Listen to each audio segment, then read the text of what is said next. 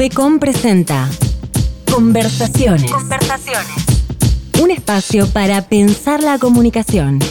En la temporada 2021, Hacemos foco en comunicación estratégica, cultura, tendencias y liderazgo. Vamos a hablar sobre la actualidad preguntar sobre experiencias. y escuchar historias de vida.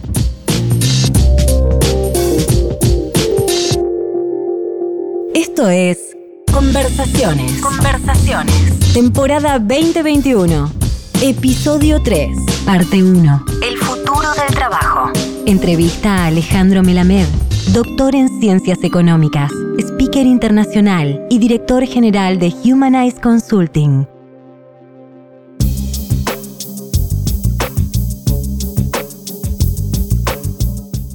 Bueno, estamos acá en nuestro tercer episodio de Conversaciones. En esta ocasión nos convoca el trabajo, más específicamente el futuro del trabajo y la relación con los colaboradores.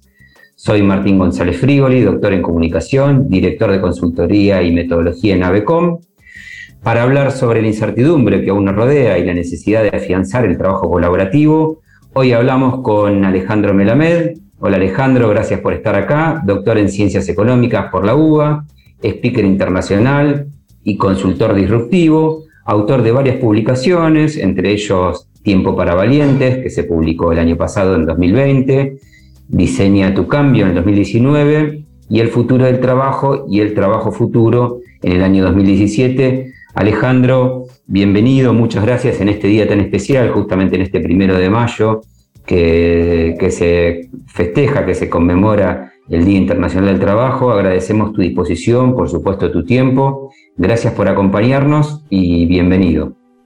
Hola Martín, un gusto, un placer para mí y bueno, con muchas ganas de conversar aquellos aspectos que hacen a lo que es el, el lado profundo del trabajo, que tiene que ver con la cultura, con las comunicaciones, con las conexiones internas y con todos aquellos aspectos organizacionales que en definitiva se visualizan a través de sus consecuencias y muchas veces los aspectos más profundos son aquellos que tenemos que, indagar, como las creencias, como las, los valores más profundos, que después se materializan a través de los dispositivos, pero los dispositivos no son otra cosa que la consecuencia de aquello más profundo, así que con todo el gusto del mundo conversar y profundizar en estos temas. Bueno, muchas gracias Alejandro. La verdad que para nosotros, primero un poco, obviamente, eh, leyendo, estábamos, teníamos un, interés muy grande porque participes en, en, nuestro podcast acá en Avecom. Nosotros somos una consultora de, de, comunicación y cultura, trabajamos mucho sobre el proceso de transformación y la verdad contar con una persona con tu expertise, con tu trayectoria, con todo lo que has escrito, con tu trabajo de más de 25 años en una compañía como Coca-Cola, trabajando siempre sobre temas de people, de recursos humanos y todos los aportes que nos puedas hacer, la verdad que nos sirven mucho para poder vincular en, este, esto que dijiste que nos parece muy importante.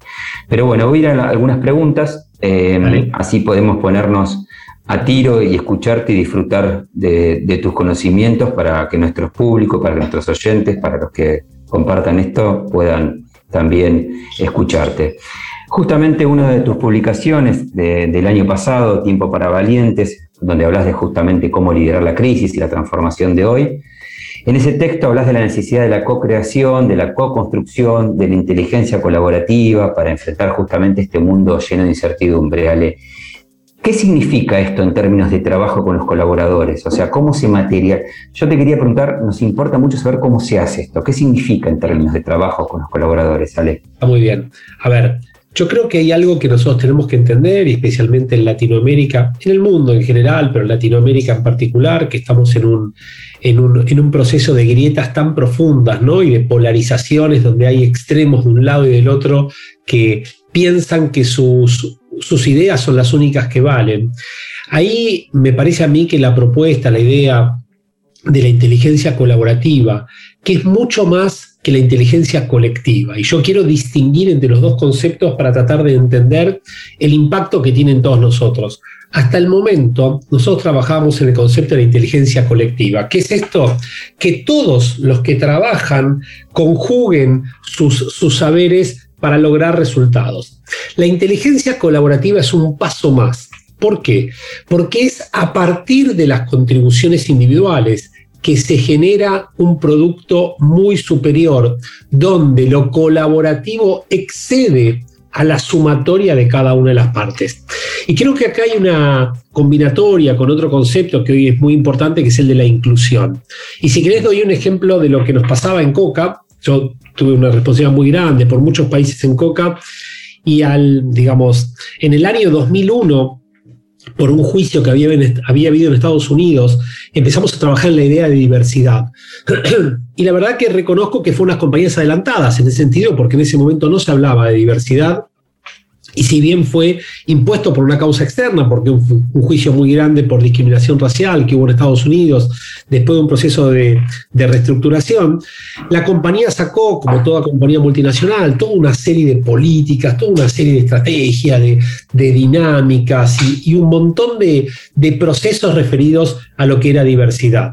Ahora, ¿qué es lo que pasaba? Nosotros en el proceso de selección éramos muy rigurosos en tratar de contratar gente diversa. Y empezamos con diversidad de género, diversidad de orígenes, etcétera, etcétera. Ahora, a la semana que se incorporaba la gente, nosotros lo que hacíamos era cocalizarlos. ¿Qué significaba? Es decir, contratábamos toda gente diferente, pero después de dos semanas ya eran todos iguales. Yo creo que la evolución de esto, y eso de alguna manera es lo que representa la inteligencia colectiva. La inteligencia colaborativa eh, un abogado diría contrario sensum, lo que hace es tratar de considerar esas diferencias, pero sostener esa unicidad de cada persona, para tratar de potenciar la innovación a partir de lo diferente. Entonces, no es la cuestión buscar los parecidos, sino buscar las diferencias y las complementariedades. Entonces, yo te diría, sintetizando el concepto, la era co, como se llama, que es de la conexión, de la colaboración, del trabajo colaborativo, de la inteligencia colaborativo, colaborativa, lo que implica es cada uno desde sus saberes, desde lo que en inglés llama el uniqueness, de cuál es la, la, diferencia sustancial que tiene cada uno, construimos algo no respetando al otro, sino valorando al otro. Y cuando vos valorás y ¿sabes qué? Mejor que seas diferente. Ahora, desde la teoría es muy simple, mi experiencia en numerosas compañías es que es extremadamente difícil llevarlo a la práctica, porque por lo general todo esto en la, digamos, en, en, el campo de entrenamiento es muy fácil, pero cuando los tiempos apremian, cuando estamos en momentos de crisis, cuando las ventas disminuyen, cuando las presiones se incrementan, la tolerancia también disminuye mucho. Entonces lo que sucede es que ahí aparecen los comportamientos más primarios, más precarios de los líderes y tiran por la borda esfuerzos de mucho tiempo. Entonces, sintetizando mi idea, la propuesta de la inteligencia colaborativa es no solamente bancarte al otro, sino disfrutar y valorar que el otro es diferente, porque ahí nace la innovación, ahí nace la, la, posibilidad de generar ideas superadoras, ahí nace la propuesta de trabajar de maneras mucho más este, eficientes y este, sustentables en el largo plazo. Clarísima la, la, respuesta, Ale. Entendemos justamente que esto de, me parece esto, de los, necesitamos lo diferente y lo ponemos en función de los objetivos de la organización, porque esa diferencia es la que vos hablas de un concepto siempre que, que te he leído, que es esto de personas o colaboradores que agreguen valor a la organización, ¿no? Cómo agregan valor a la organización. Y esta diferencia tal vez esta, estos estilos diferentes, estas cualidades, estos skills diferentes de la gente hacen que agreguen valor a la organización. Por supuesto, dándoles un marco cultural, que es lo que nosotros siempre trabajamos, ¿no? Supongo que cuando decís, bueno, eh, son diferentes, pero lo volvemos eh, Coca-Cola en este caso, ¿no? Supongo que tiene que ver con los valores organizacionales, con, con la construcción de, de, de eso, ¿no? Yo, yo diría, Martín, para mí es un poco más que eso. A ver, a ver. Eh, hay, hay, una cuestión, y ahí coincido, porque justamente las discusiones que hay en este sentido es, ok, ¿qué hago entonces con los valores organizacionales? Digamos, ¿dónde los pongo? Yo lo que creo es que los valores funcionan algo así como los límites a los cuales no podés excederte. Y esto es lo que en inglés se llama Freedom Within a Framework. A ver, yo te digo que acá somos personas, no sé, que trabajamos con integridad, yo te digo acá que somos personas que trabajamos en innovación, yo te digo acá que somos personas que trabajamos diciéndonos la verdad. No sé, por, por decir tres valores distintos. Ahora, eso no significa decir, todos los que están tienen que respetar esto. Ahora, más allá de esto, hay un montón de conceptos donde todos tienen esa eh, eh, diferencia que te permite, mm. nosotros estamos hablando y venimos de extracciones diferentes, vos entiendo venís de las comunicaciones, ¿no? tu, origen. Bueno, yo vengo de las ciencias económicas y te soy honesto, es decir, a mí qué me pasó? Primero, en el mundo de los contadores, que yo trabajé ocho años en Arthur Andersen al principio. Yo era el diferente y no me aceptaban así nomás, era muy jodido. Es más, mira, si querés desde la historia personal, en el mundo del doctorado, yo era la persona que trabajaba en empresas y me miraban con mala cara. ¿Cómo trabajás en empresas si no investigás en el Instituto de Investigación de la Facultad? En Arthur Andersen, yo era el académico que estudiaba un doctorado. Yo era el contador que trabajaba en temas de recursos humanos. Después, cuando entro en el mundo de los recursos humanos, yo era el contador. Entonces, yo creo que en lugar de marcar la diferencia, el valorar significa menos mal que sos diferente. Si vos y yo fuéramos iguales, no hay diálogo, lo que hay es, y, ahí vamos a otro concepto que me parece no menor, y, me parece muy importante el punto de vista cultural. Yo sostengo que una organización empieza a morirse cuando los líderes se rodean de obsecuentes que lo único que hacen es reírse de sus chistes y este, seguir los, entre comillas, mandamientos de los líderes. Y en muchas empresas, y te digo de las empresas más grandes, estoy hablando, yo tengo la, la enorme posibilidad en estos seis años, justamente hoy cumplo seis años mm. trabajando de, de manera independiente, y trabajo para la mayoría de las compañías tecnológicas más importantes, para de consumo masivo, para las automotrices, para muchas, para laboratorios. Y algo que veo es la cantidad de líderes que lo que hacen es elegir a sus reportes, no en función de sus competencias, sino en función de su alineamiento con su propia ideología. Y en ese sentido, lo que visualizo es la poca capacidad de disenso que hay en las organizaciones. Entonces, un aspecto que te comento que para mí debería ser neurálgico en todas las empresas es lo que se denomina la seguridad psicológica. La seguridad psicológica es como la fuente en la cual te podés apoyar para producir cualquier proceso de cambio cultural. Ahora, ¿qué es lo que pasa? En general las empresas van al revés de todo el proceso. Lo que hacen es tener líderes que se rodean de obsecuentes, número uno. Número dos, lo que hacen es comprar tecnología y después tratar de hacer el cambio cultural. Tercero, lo que hacen es cambio cultural sin haber generado seguridad psicológica, es decir, exactamente al revés de cómo debería ir el proceso. Seguridad psicológica, en dos palabras, que es, seguridad psicológica es la capacidad que tiene la gente de decir cosas sin temor a sufrir ningún tipo de consecuencias por decir lo que piensa en el contexto que sea. Entonces, como no se produce eso, como las personas tienen miedo de decir lo que piensan, las empresas no innovan, las empresas este, tienen problemas de ética, las empresas tienen temas de acoso, las empresas tienen temas de abuso, las empresas tienen poca diversidad. Entonces yo creo que la pandemia lo que hizo, Martín, es poner como una especie de gran lupa sobre todas las empresas, sacando lo mejor y lo peor. Y hoy lo que se visualiza es que todo aquello que estaba oculto en lo que eh, se llama la paradoja del éxito, porque las empresas que les van bien ocultan un montón de estos errores. Y cuando nos va mal, eso ya es tarde para corregirlos. Entonces, eh, eh, yo es algo que lo estoy trabajando con muchas empresas ahora. Te va bien, este es el momento de cambiar. Te va bien, es el momento de descubrir cuáles son tus errores. Y ahí el último concepto que te meto, y te meto todo ya en la coctelera, si vos no tenés mentalidad de crecimiento, esto es imposible. ¿Por qué? Porque aquel que tiene mentalidad fija y no de crecimiento ve cualquier crítica, cualquier sugerencia, cualquier feed forward como una amenaza en lugar de una oportunidad de desarrollo. Cuánta claridad, Ale, cuánto, eh, digamos, nos interesaba mucho tu perfil porque sabemos que venís de, de, una formación de justamente las ciencias duras y entonces una persona que haga, que, que ponga en valor toda la parte humana, que justamente ya vamos a hablar de eso, que tiene que ver con esto de humanizar los vínculos de lo que vos hablas en las organizaciones, pero me parece muy importante porque en casi todos los procesos que nosotros vivimos de, acompañando empresas y organizaciones de transformación cultural, una de las resistencias, hay algo que dijiste vos, que te escuché decirlo en otras entrevistas, que tiene que ver con esto de aprender del error, o sea, cómo se aprende tanto del error, o sea, el learning, o sea, el aprendizaje que nos deja el error, todos parece que que queremos presentar casos de éxito, pero cuando uno aprende, ¿no? Aprende, cuando la organización aprende.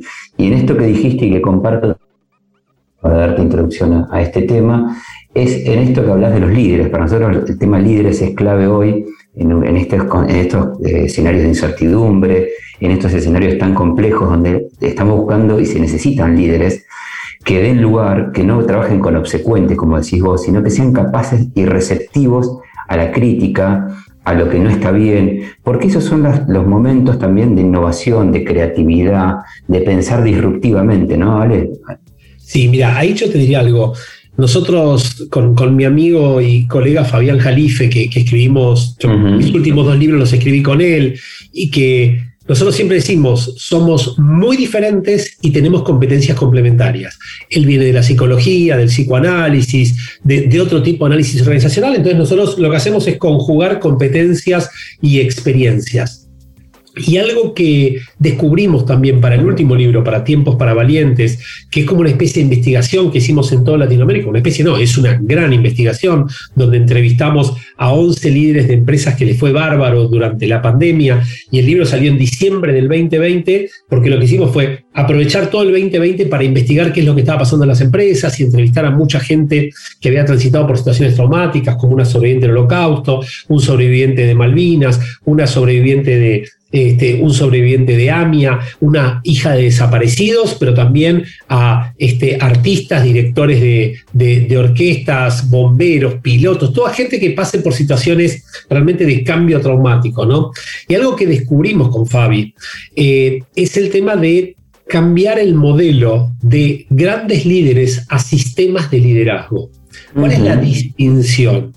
Muchas empresas se basan en el heroísmo de ciertos líderes y se generan figuras paradigmáticas que este es el que nos salvó y el día que se va ese líder la organización empieza ¿no?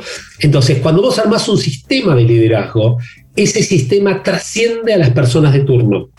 Y yo creo que parte de lo que las organizaciones tienen que empezar a hacer es este cambio de mentalidad. Ahora ahí hay otro concepto que acaba de emerger.